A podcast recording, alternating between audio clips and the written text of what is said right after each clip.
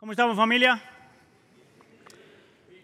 para los que no me conocen, mi nombre es Aníbal Rodríguez, uno de los pastores aquí en la iglesia y les quería dar una vez más una bienvenida a todos los que nos visitan por primera vez, una bienvenida a aquellos que ya son de casa, una bienvenida a aquellos que están orando con nosotros en casa también. es un privilegio para nosotros que usted haya escogido adorar al Señor hoy con nosotros en su casa, en su hogar. Amén.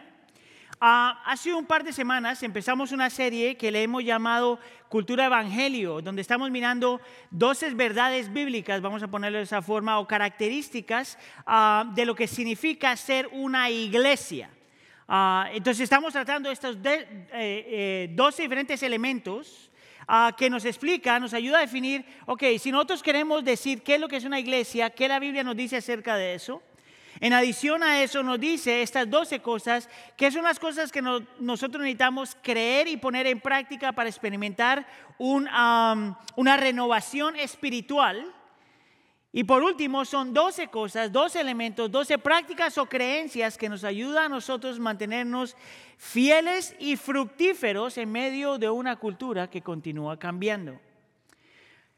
Las primeras dos semanas hablamos de la supremacía de la escritura, la semana pasada hablamos de la centralidad del Evangelio y hoy vamos a estar hablando de la, del poder de la oración. Entonces déjenme empezar con esto. Hace algunos años, bueno, hace algunos años no, cuando recién me convertí, estaba leyendo un libro y leí un testimonio que nunca me he olvidado. Uno de los primeros libros que yo leí como cristiano era este testimonio de este hombre cómo se convirtió. Ah, pero él contaba la historia de cómo su papá eh, era un hombre que estaba metido en la brujería. Y por 21 años este hombre estuvo orando por su padre y el Señor no transformaba la vida de ese hombre. Es más, ese hombre no sometía, por decirlo de alguna forma, no sometía su vida al Señor. 21 años. Este hombre se convierte mayor en su vida, lo que quiere decir que su padre ya es mayor de edad. Y al final de los días del padre del hombre, Ah, se enferma y va al hospital. Y el hombre continúa orando, 21 años orando por este hombre. Finalmente va al hospital, pidiéndole al Señor que haga la obra en el corazón de su padre. Y dos minutos antes de que el padre muriera, el hombre rinde su vida al Señor. 21 años ese hombre orando, orando por su papá. ¿Hay alguien aquí alguien aquí que ha estado orando por algo, por alguien, por 21 años? ¿Qué si yo te digo que la única forma que nosotros podemos llegar a orar 21 años o más por alguien es cuando realmente creemos que hay poder en la oración? Es de la única forma que tú aguantas. Es de la única forma que tú perseveras. Es de la única forma que sigues para el frente. Es de la única forma. Es por eso que nosotros queremos hablar de eso el día de hoy. Y yo quisiera entonces ah, que usted pusiera atención a, esta, a este pasaje en Santiago donde dice, la oración eficaz del justo puede lograr mucho. Te dice que la oración del justo logra mucho, que hay poder en la oración, que cuando oramos algo pasa, aunque no lo puedas ver. Entonces el día de hoy yo voy a responder tres preguntas. La primera pregunta es esta. ¿Por qué es la oración poderosa? ¿Cómo la, la, podemos poner en práctica? ¿Y cómo saber si Dios escucha lo que estamos orando? ¿Por qué es la oración poderosa? ¿Cómo la ponemos en práctica? ¿Y cómo saber si Dios está escuchando lo que estamos orando? Yo necesito que me hagas un favor. Mira a la persona que está al lado tuyo y dile, ah, mira, yo te explico por qué. Pregúntale a la persona, ¿cómo está tu vida de oración? Dígale, dígale. Mire, yo le pido que haga ese ejercicio no para que se sienta mal, realmente. La razón por la que le, le pedí que hiciera ese ejercicio es porque nosotros tenemos que hacernos esa pregunta. Mire, yo no quiero predicar este sermón porque ya soy un experto en este punto, porque yo no lo soy. Es precisamente la razón por la que quería predicarlo. Porque yo necesito este sermón tanto como usted lo necesita. Pero la razón por la que quiero que piensen eso es porque yo le estoy pidiendo al Señor que haga eso en mi vida, que me vuelva a mí un hombre de oración, más y más. Y yo quiero invitarte a que tú camines conmigo en ese camino, a que tú te conviertas en una persona de oración. Y a la misma vez, porque le estoy pidiendo al Señor que haga de su iglesia una iglesia de oración. Nosotros queremos ser conocidos por lo que predicamos, porque predicamos la palabra, porque amamos al Señor, porque hacemos todas estas cosas. Pero mi oración es que también podamos ser una iglesia que sabe orar. ¿Está bien? Después de que estamos hablando de eso. Interesantemente que la Biblia te va a mostrar que una iglesia que no ora, a duras penas es iglesia. Vamos entonces a responder la primera pregunta. ¿Por qué la oración es poderosa? Mira, hay tantas formas de, de, responder esa pregunta, pero yo lo pongo como en un resumen en estas dos frases. Yo pienso que la oración es poderosa porque la oración hace mucho de Dios y menos de nosotros, y cambia las cosas y a la misma vez a nosotros mismos. La oración es importante porque hace mucho de Dios y menos de nosotros, y cambia las cosas y al mismo tiempo nos cambia a nosotros mismos. Mire, yo no sé si usted se acuerda, o qué fue lo que le dijeron a usted para que se moviera a los Estados Unidos, para aquellos que vinieron como inmigrantes. Pero la gran mayoría de nosotros inmigrantes, cuando vinimos a los Estados Unidos, vinimos buscando este concepto que se llama en inglés The American Dream, el, sueño americano. Entonces, si usted es como yo, yo vine aquí a los 17 años, si usted es como yo, ah, yo me acuerdo, ese era el mensaje que escuchaba por todos lados, en Latinoamérica y cuando llegué aquí. Pero me llamó, llamó la atención que una de las primeras veces que yo vine a los Estados Unidos y estaba tratando de aprender el lenguaje, que mire que todavía no me he graduado de ese departamento y ya estoy predicando en inglés. Esa gente no entiende. No por ellos, sino por mí. Pero me acuerdo ver un comercial de inglés sin barreras. ¿Cuántos de ustedes han escuchado de eso? Si está en Latinoamérica, no compre eso. Y la imagen de inglés sin barreras era el típico sueño americano. ¿Tú te acuerdas? Un latino medio chaparrito, medio gordito. ¿Se acuerdan? Que vino y aprendió el lenguaje y se casó con una americana. Y trabajó duro y se compró una casa grande. Y decían, es por eso que tú necesitas inglés sin barreras. ¿Sabes qué es lo irónico de esa imagen? Que yo conozco un montón de gente que aprendió inglés y todavía no tiene el sueño americano. Que se casó con un americano y todavía no tiene el sueño americano. Que hizo todo lo que el video le mostró y no tiene el sueño americano. Pero hay algo más acerca de ese coso, de ese sueño americano que se ve en ese comercial. Es que dice que parte del entendimiento del sueño americano es que esta es la tierra de oportunidades. Y que si tú trabajas mucho y que si tú le das duro, los sueños se cumplen. Este es el país donde los sueños se cumplen. ¿Sabes que yo he aprendido pastoreando una iglesia inmigrante? Que tú puedes trabajar un montón y nunca llegas al sueño americano. Y dos, que lo que te dice el mensaje es que tu futuro y que las cosas te salgan bien depende de solamente una persona, tú. Trabaja duro, dale duro, esfuérzate, sé valiente, porque hasta le meten un versículo. Y que le das y no llegas a ningún lado. ¿Tú sabes cuál es el problema de eso? Es que el poder reside en el hombre. Ahora, yo estaba pensando en la, acerca de la oración, yo me hacía la pregunta, ¿no será, ¿no será por eso que a lo mejor algunos de nosotros, cristianos, no oramos tanto? ¿No será que a lo mejor por, una de las razones por las que nosotros luchamos con la oración es porque a lo mejor, aunque no estamos persiguiendo el sueño americano, nos hemos creído el cuento del sueño americano, donde yo no necesito algo fuera de mí, yo no necesito que Dios haga todo por mí, porque yo puedo. Yo tengo la pregunta, ¿no será esa la razón por la que a lo mejor, a lo mejor, tú también luchas con la oración? Porque si nosotros todos estuviéramos conscientes que no podemos hacer nada sin Dios, ¿a qué oraríamos más? Y dos, ¿No será que a lo mejor aun cuando oramos, oramos con el sueño americano en mente, donde es acerca de nosotros. Escucha acá, versículo 10, 15, dice, la oración de fe restaurará al enfermo.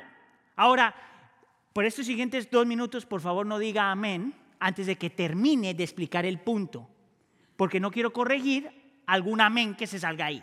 ¿Está bien? La gente utiliza este versículo y lo ve y dice, ¿ves? Si tú oras con fe, el Señor va a responder. Si tú pones fe, el Señor tiene que responder. El problema con ese argumento es que tú puedes orar poniendo fe en tu fe. Y tú puedes orar poniendo fe en tu oración. Pero independientemente si tú pones fe en tu fe o fe en tu oración, todavía la persona que tiene el poder de cambiarlo todo eres tú. ¿Sabes cuál es el problema con eso? Que vamos a decir, alguien está orando por un enfermo y nos juntamos tres o cuatro personas y oramos duro y le pedimos al Señor y hacemos lo que tenemos que hacer y la persona no se cura. Y alguien va a tener que decir en ese grupo, ¿quién de nosotros no tenía fe? Este es el argumento. ¿A quién le faltó la fe? Porque yo tenía fe, tú tenías fe, tú tenías fe, pero tú tenías fe. ¿Sabes lo peligroso que es eso? ¿Sabes tú pensar que el Señor pone el futuro de la gente en nuestras manos? Por lo tanto, eso no puede decir lo que está diciendo Santiago. Es más, si lo lees otra vez, Santiago te dice, es la oración de fe. ¿Fe en quién? Fe en Dios. No fe en tu fe, no fe en tu oración, no fe en lo que tú estás diciendo, fe en Él, en el Dios que es omnipotente y suficiente, el Dios que tiene el poder de cambiar las cosas y no necesita a nadie. Fe en el Dios que es omnipresente y omnisciente, sabe todo lo que tiene que hacer, cómo hacerlo y cuándo hacerlo, y porque está presente en todo lugar, no se le escapa nada. Fe en el Dios que es bueno, el Dios que te dice que es bueno cuando te dice sí que es bueno cuando te dice no y que es bueno cuando te dice todavía no. Ese mismo Dios, el mismo fe en el mismo Dios que es sabio y perfecto, que de la forma como Él responde, cuando responde y, a la hora que quiere responder, todo lo hace de forma en perfección. Significa que si Dios te responde de una forma con la que tú no estás de acuerdo, que eso puede pasar, eso no significa que no fue una respuesta perfecta, era la respuesta perfecta porque viene de un Dios perfecto, aunque no nos haga sentido. La oración en fe de Él.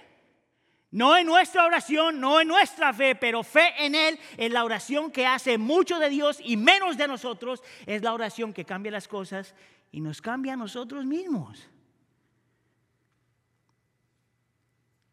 ¿No te parece que a lo mejor necesitamos aprender a orar? Confiando en Él. Mira, Santiago sigue el mismo argumento en el versículo 13. Mira lo que dice. ¿Sufre alguien entre ustedes? ¿Cuántos de ustedes han sufrido? ¿Ok? ¿Sufre alguien entre ustedes? Que haga oración. Esto es interesante. Escucha acá porque lo voy a sacudir un montón. Note aquí que dice, si tú estás sufriendo, lo que tienes que hacer es orar. Lo interesante es que este concepto de sufrimiento está en toda la carta. Es más, Santiago habla de sufrimiento por lo menos en tres o cuatro diferentes lugares a lo largo de esta carta. Y lo que me llama la atención es que cuando Santiago está hablando del sufrimiento, él describe el sufrimiento como algo bueno. No algo que tú tienes que disfrutar, pero algo que es bueno. ¿Por qué? Porque el sufrimiento tiene la capacidad de que si tratas bien con lo que el Señor trae o, o permite, te crea en ti perseverancia, te ayuda a crecer y te da una perspectiva por arriba de las cosas, vamos a llamarle una perspectiva divina acerca de la vida. Uno de los beneficios de nosotros pasar por tribulaciones y sufrimiento y dolor y llanto es que si sabemos tratar con eso bien, crea en ti un corazón de perseverancia, nos moldea, nos ayuda a crecer y nos da una perspectiva de lo alto frente a la vida. ¿Significa eso que nosotros no debemos pedirle al Señor que cambie las circunstancias o que nos quite los problemas? Claro que puedes pedirle al Señor. Pero el argumento de Santiago es que esa no es la oración más importante. Escucha acá, iglesia. La oración más importante no es que tú le pidas al Señor, quítame los problemas. La oración más importante es, Señor, ayúdame a perseverar. Moldéame por medio de esto. Permíteme ver lo que tú quieres que yo vea. Esa oración no nos gusta. Pero tú sabes por qué es importante. Porque tu corazón no cambia cuando el Señor te cambia las circunstancias. Tu corazón solo cambia cuando aprendes a orar en medio del sufrimiento. ¿Escuchó eso? El Señor no necesariamente va a cambiar tu corazón simplemente cuando te quita los problemas. Él te cambia cuando aprendes a orar y a confiar en Él en medio del sufrimiento. Mira, alguien está diciendo, puede estar pensando, estoy seguro. Alguien está pensando, eso no es verdad, Aníbal. Yo sí cambiaría. Si el Señor me quita los problemas, a que yo cambio. Y yo diría, maybe. Pero tú eres la excepción.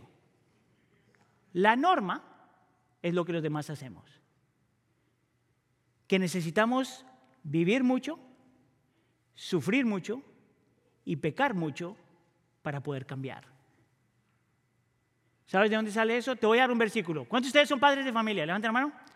Este versículo que te voy a dar, yo estoy seguro que te lo sabes de memoria. Escucha acá. Proverbios 22, 15. La necedad está ligada al corazón del niño, pero la vara, la vara de la disciplina lo alejará, lo alejará de ella. ¿Cuántos de ustedes habían escuchado ese versículo antes?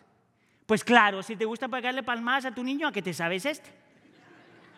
Pero mira lo que dice el versículo, que los niños, significa todos nosotros, nacemos con esta necedad en el corazón. Es por eso que la disciplina de los padres y la disciplina de Dios, bajo la guianza, la disciplina de los padres bajo la guianza de Dios y la disciplina de Dios es necesaria para corregir la necedad en el corazón de los hijos. Lo interesante es que la palabra necedad es cuando alguien es necio, necio, necio, le falta sabiduría y le falta entendimiento. Tú sabes lo que es un necio, ¿verdad? Un necio que tú le dices, no hagas esto, no hagas esto, no hagas esto, no hagas esto, y sin embargo lo hace. Es que le digan, no toques eso, no toques eso, no toques eso, y sin embargo lo toca. Es esta necedad y todos nosotros por naturaleza la tenemos. ¿Tú sabes lo que lo triste de esto? Es que esta necedad no se queda solamente cuando eras niño. La bendita necedad la tienes toda la vida. ¿Quieres que te lo pruebe? Ok. ¿Usted se acuerda cuando estaba niño, hace como 50 mil años atrás? Cuando tú eras niño que tomabas unas decisiones y tú de, y, en el momento como de niño pensabas y decías, es la mejor decisión que he tomado en mi vida, como niño. Pero luego cuando te vuelves un adolescente, cuando te acuerdas de las tonterías que escogiste cuando eras niño, decías, oye, pero qué necio, qué tonto. ¿Cómo yo como niño fui a hacer esas cosas ahora que soy adolescente? El problema es que cuando te haces un joven adulto, miras a las decisiones que tomaste como adolescente y te das cuenta que aunque en ese momento tú estabas pensando que estabas tomando una buena decisión, ahora como joven adulto te dices, oye, pero ¿qué estaba pensando? ¿Qué tontería más grande que estaba haciendo? ¿Sabes qué es lo interesante de eso? Cuando te vuelves un adulto común y corriente, te casas, tienes tu trabajo, lo que sea, miras a todas las decisiones que tomaste como un joven adulto, pensando que habías tomado una buena decisión y ahora como un adulto común y corriente dices, oye, pero ¿qué estaba pensando? ¿Qué tontería más grande? ¿Por qué hice eso? ¿Tú sabes lo que pasa con eso? Que cuando te empiezas a envejecer, Mira las decisiones que habías tomado como adulto y te das cuenta que como adulto también estabas tomando decisiones que no tenían ningún sentido. Y tú dices, pero mira qué decisión tan tonta que tomé cuando ya estaba grandote, cuando era un mangazón, cuando tenía trabajo. ¿Tú sabes que yo aprendo de eso? Que siempre somos necios. Por lo tanto, siempre necesitamos pasar por el sufrimiento y que siempre tenemos que pasar por medio del sufrimiento pidiéndole al Señor que nos dé perseverancia, sabiduría, entendimiento y que nos permita ver lo que tenemos que ver. Porque hay cosas, la necedad en el corazón del ser humano no cambia simplemente porque el Señor cambie tus circunstancias. ¿Cómo yo sé eso? Porque te cambió las circunstancias cuando eras niño, cuando eras adolescente, cuando eras jóvenes adultos, cuando eras un adulto y ahora que eres viejo y todavía estoy convencido que cuando lleguemos al cielo vamos a decir, ay, pero qué tontería más grande que hice ahí. Tú necesitas vivir mucho, sufrir mucho y pecar mucho y orar en cada una de esas para que tu corazón sea transformado. La oración que hace mucho de Dios y menos de nosotros y cambia las cosas y nos cambia a nosotros mismos es esa oración. Enséñanos, Señor, a ver lo que estamos viendo. No necesariamente me quites los problemas. Esa es una oración difícil de hacer. No me quites los problemas. Santiago sigue y nos da otro ejemplo. En el versículo 13 dice, ¿está alguien alegre? Cante alabanzas. eso, me parece tan increíble. Porque él está hablando de las otras cosas y de repente como que cambiara de tema. Bueno, y nosotros sabemos que las alabanzas es una forma de oración. Es una forma diferente de oración, pero es una oración. Es una oración donde tú reconoces quién Dios es y lo que ha hecho y lo que puede hacer. Es una oración donde tú elevas al Señor por encima de todas las cosas. Escucha aquí. Pero ¿por qué Santiago diría que es necesario alabar cuando estamos contentos? Mira lo que yo pienso que Santiago está diciendo aquí. Es más fácil olvidarse de Dios cuando todo sale bien. Es por eso que nosotros amamos mucho más cuando estamos mal. Y Santiago dice, tú no puedes permitir que la felicidad en tu vida te robe de una vida genuina de adoración, de oración al Señor. ¿Sabes lo que pasa cuando nosotros dejamos de orar, aun cuando estamos contentos?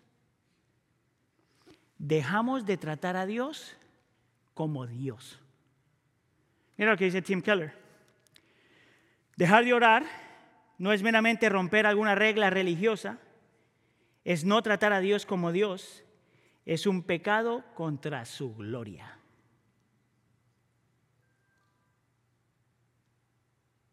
Es decirle al Señor en medio de lo que te sale bien, que se te olvidó que todo lo que tú tienes es por su gracia.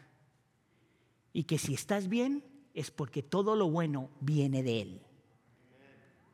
Es por eso que tú tienes que alabar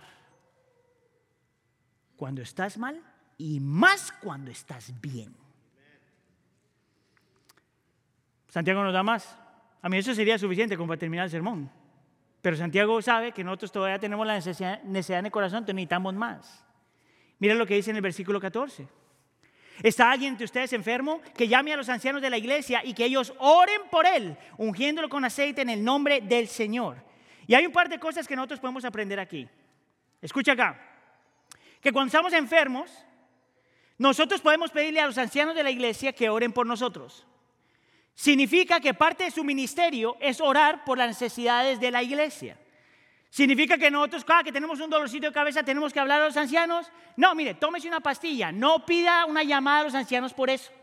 Pero cuando tiene una necesidad grande, una enfermedad grande, parte, usted tiene que sentir la libertad, si esta es su iglesia, de llamar a los pastores, llamar a los ancianos y decir, por favor, oren por mí. Eso es lo que está ahí.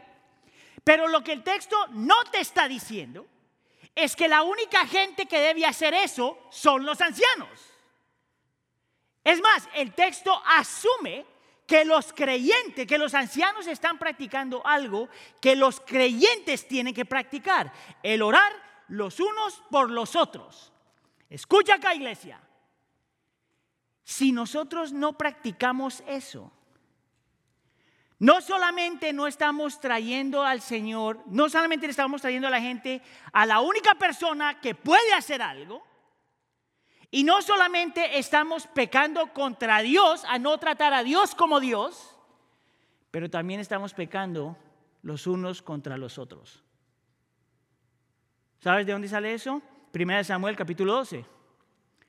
Y en cuanto a mí, dice el, el profeta, lejos esté de mí que peque contra el Señor, cesando de orar por ustedes. ¿Tú sabes por qué es un pecado contra tu hermano o tu hermana no orar? Porque tú le estás diciendo indirectamente, tú no tienes tanto valor como para que yo te traiga, traiga tu necesidad frente a Él. Tú no eres tan importante que yo no, no pueda traer mi tu necesidad frente al único que puede hacer algo en tu vida. Mire, es por eso que como iglesia nosotros tenemos que aprender a orar los unos por los otros. Es por eso que como iglesia nosotros tenemos que aprender a adorar. Tenemos que aprender a confesar. Tenemos que aprender a dar gracias. Tenemos que aprender a pedir. Ahora, alguien diría, Aníbal, tú estás diciendo entonces que cuando oramos el Señor hace algo. Y yo diría, amén, eso es lo que estoy tratando de predicar. Pero tú dirías, bueno, pero no me dices también que Dios es soberano. Entonces, ¿por qué me pides orar si de todos modos Dios es soberano? Él va a lograr lo que quiere lograr y va a hacer lo que quiere hacer cuando quiera hacerlo y donde quiera hacerlo. ¿Para qué entonces gastar tiempo en la oración si Dios es soberano? Mire, y esa es una, eh, esa es una buena pregunta. Realmente es una buena pregunta y es una pregunta que muchos de nosotros nos hacemos simplemente que no la hacemos a nadie. Pero yo creo que Santiago nos va a mostrar que estamos tratando de separar dos conceptos que la Biblia no separa. Escucha acá, mire, vamos a mirar una vez más el versículo 15. Y dice, la oración de fe restaurará al enfermo y el Señor lo levantará. Escucha acá. El versículo te muestra que cuando nosotros oramos, algo pasa. Que la, que la oración es necesaria. Que si no oramos, nada pasa. Pero Santiago te va a mostrar que aun cuando estamos abrazando eso, eso no le quita en nada a la soberanía del Señor. ¿Tú sabes por qué yo digo eso? Porque habla de la oración de fe. Es creyendo en Dios y sometiéndose a Dios. En otras palabras, tú no tienes por qué dividir el orar o el confiar en la soberanía del Señor. Nosotros tomamos las dos verdades como son. Dios es soberano, Dios tiene poder, Dios puede hacer la diferencia y al mismo tiempo yo oro como que dependiera de mí. No trates de dividir lo que la Biblia no divide. Es más, nosotros oramos sabiendo que al fin y al cabo la soberanía del Señor es la que gana. Tú no decides lo que la soberanía del Señor es. Déjame, te voy a este. Um, este es un uh, erudito que se llama Douglas Moo. Él escribió un par de comentarios acerca del libro de Santiago y él dice esto. La fe ejercida en la oración es fe en el Dios que soberanamente cumple su voluntad. Cuando oramos, nuestra fe reconoce explícita o implícitamente los propósitos providenciales predominantes de Dios. En otras palabras, cuando estamos orando, estamos confiando explícita o implícitamente que Dios es soberano. Una oración por sanidad, entonces, usualmente debe estar calificada por el reconocimiento de que la voluntad de Dios es de, ah, Dios en él, en el asunto, es suprema. En otras palabras, nosotros oramos para que el Señor cambie las cosas. Nosotros oramos para que el Señor levante enfermos. Nosotros oramos para que haya milagros. Nosotros oramos para que cambie nuestro corazón. Nosotros oramos para que la gente que nosotros amemos cambie. Nosotros oramos para que nos quite los problemas. Nosotros oramos para que el Señor provea. Y oramos en fe. Pero al fin y al cabo tenemos que descansar en la realidad de que Dios es soberano y que Él sabe lo que está haciendo. Si esa es nuestra actitud, entonces tienes un gran problema en tu corazón porque tu futuro solo depende de ti. ¿Tú sabes lo peligroso que es eso? Miren, simplemente para argumentar, si esa es tu actitud, más vale que ores bien, porque tu futuro depende de eso. ¿A quién no le da miedo orar así?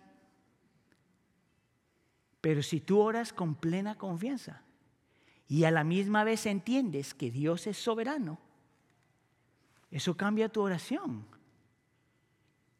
Yo oro en fe, pero mi fe demanda que yo confíe y descanse en mi Dios. Independiente si me dice sí, me dice no o me dice todavía no. La oración hace mucho de Dios y menos de nosotros. La oración cambia las cosas, pero a la misma vez nos cambia a nosotros mismos. Ahora, si eso es lo que yo estoy orando por mí, si eso es lo que tú debes estar orando por ti, si eso es lo que debemos estar orando por nuestra iglesia, si eso es lo que nuestra iglesia debe ser, entonces la segunda pregunta tiene que ser cómo ponemos esto en práctica. Mire, y esto va a ser rápido en realidad, porque quiero mostrarte cinco cosas que yo te invito a practicar o a tomar en consideración si tú quieres crecer en oración. Las cinco palabras son estas, postura, motivos, orden, hábito y confianza. Postura, motivos, orden, hábito y confianza. Déjame te lo explico rápidamente. ¿Qué significa postura? El creyente debe aprender a chequear ¿Cuál es la, actitud de su corazón o la postura de su corazón cuando está orando? Escucha aquí. ¿Estás orando como una persona religiosa? Porque eso es lo que los religiosos hacen. ¿O estás orando porque estás convencido que el Señor es el único que puede hacer la obra? Eso es completamente diferente. ¿Te acuerdas tú cuando el Señor está haciendo una, interacción con una mujer eh, cananea? Y la mujer se acerca al Señor Jesús y le dice que le haga un milagro por su hija. Y el Señor Jesús le dice, no, no, yo vengo para el pueblo de Israel, no para los gentiles. Y ella le dice, sí, pero aún, pero Señor, haz tu obra. Y básicamente le está diciendo, Señor, haz tu obra. Y el Señor Jesús se admira por la fe de esta muchacha y dice, todos deberían tener una fe así. No muestra otro ejemplo donde alguien está golpeando la puerta y dice, ábreme, ábreme, ábreme, ábreme. Y él dice, molestó tanto que la persona que estaba adentro se tuvo que parar para abrir la puerta. Y él dice, así es como los creyentes deben de orar. ¿Cuál es la actitud de tu corazón cuando estás orando? Señor, yo no puedo hacer nada sin ti. Señor, si tú no me sacas de aquí, yo no me puedo sacar a mí mismo. Señor, cámbiame porque yo no me puedo cambiar. Esa es la, postura de tu corazón. Motivos. La pregunta es simple. ¿Por qué estás orando? Por lo que estás orando. Estás orando para que el Señor te dé algo porque es un Dios en tu corazón. O estás orando porque realmente es lo mejor para ti. Mire, yo me estaba acordando cuando yo era chiquillo, yo crecí en cristianismo, me convertí hasta los 21, pero yo crecí en, el mundo cristiano. Tú no tienes idea por cuántas muchachas lloré. Un montón. Pero ahorita, como eso es ahora de viejo, estoy mirando para atrás y digo qué tontería estaba haciendo.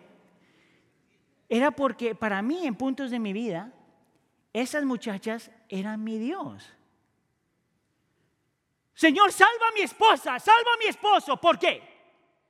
¿Porque es lo mejor para ella o él? ¿O porque es tu Dios? Señor, dame trabajo, cambia mis circunstancias. ¿Por qué? ¿Porque es lo mejor para ti y tu familia o porque es tu Dios?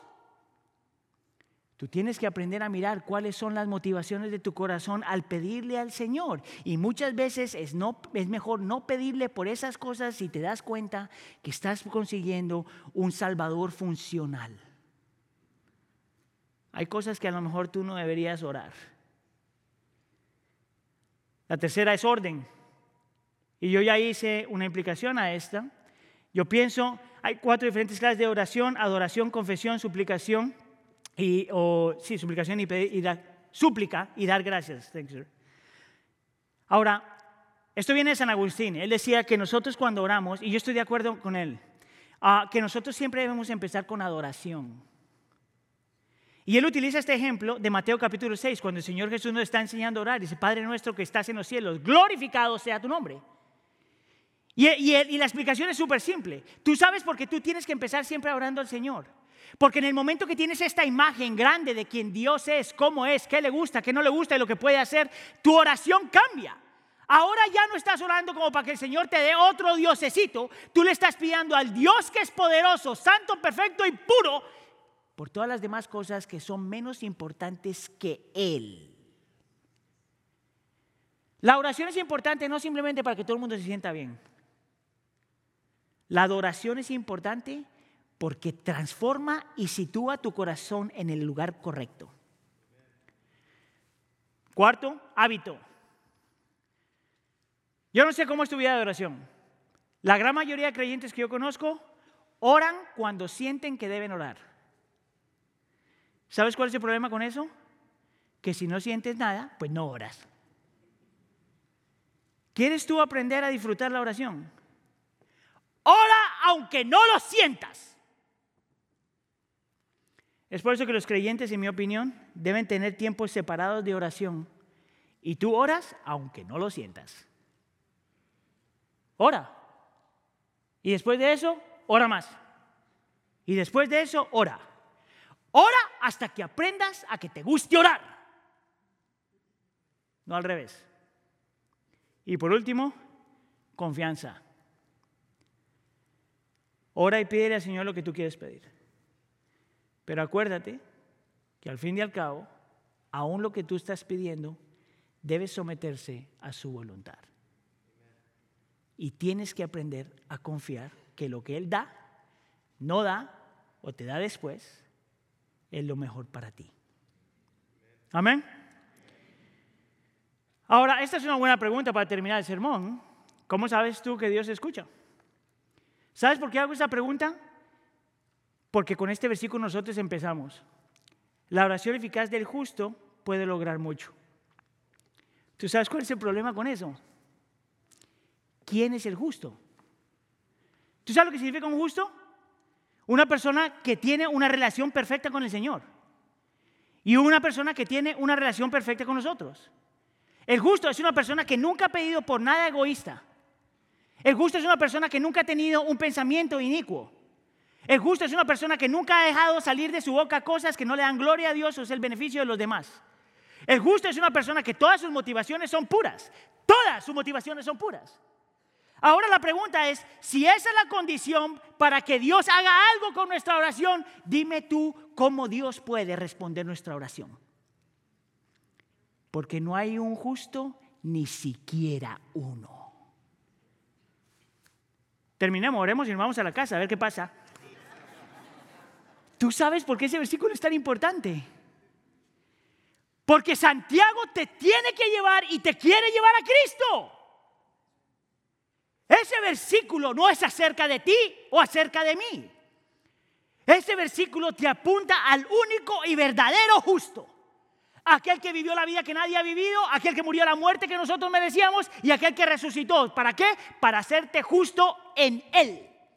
¿Tú sabes por qué nosotros oramos en el nombre de Cristo? En el nombre del Señor, en el nombre de Cristo Jesús. ¿Tú sabes qué significa eso? Que nuestra oración va al Padre a través de Cristo. Que lo que garantiza que nuestra oración va a ser contestada no es porque no la merecemos, sino porque vamos a través de Cristo. Y que cuando Él responde, responde lo mejor que nos puede dar, porque su respuesta también viene a través de Cristo.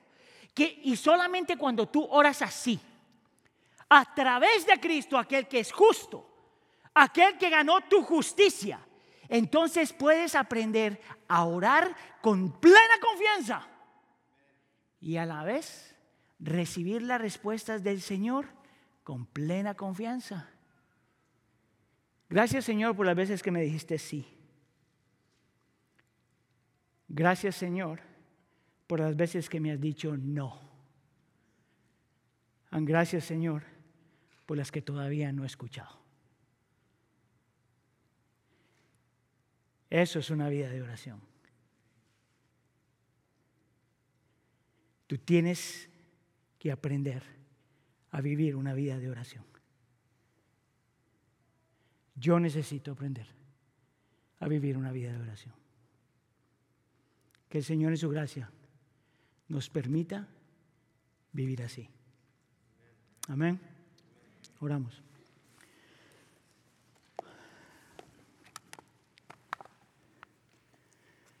Señor, yo quiero pedir perdón por mí y tu iglesia, cuando oramos, Señor, poniendo fe en nuestra oración. Cuando oramos, Señor, como si fuéramos justos sin Cristo. Cuando oramos, Señor, no reconociendo que tú eres soberano y eres bueno. Perdónanos, Señor, porque queremos aprender a ser gente que ora de verdad y confía en el poder de la oración, pero de una forma bíblica. Señor, nosotros entendemos, Señor, que la oración cambia las cosas. Entendemos, Señor, que tú cuentas con nuestra oración para cumplir tus propósitos. Pero a la misma vez, Señor, queremos aprender a someter nuestra voluntad a tu voluntad. A mirar nuestras motivaciones, a mirar la posición de nuestro corazón. A adorarte por encima de todas las cosas, Señor. A crear hábitos que nos ayuden a forjar un corazón que aprende a orar y a confiar y descansar. Gracias Señor, te amo por Cristo Jesús. Aquel justo que hizo la mejor oración que nosotros podíamos recibir. En la cruz del Calvario, diciendo, Padre, perdónalos porque no saben lo que hacen. Gracias Señor por su justicia. Y gracias por la justicia que tenemos en Él. Ahora, Señor, enséñanos a orar. Te lo pedimos por favor en nombre de tu Hijo Jesús. Y todos decimos...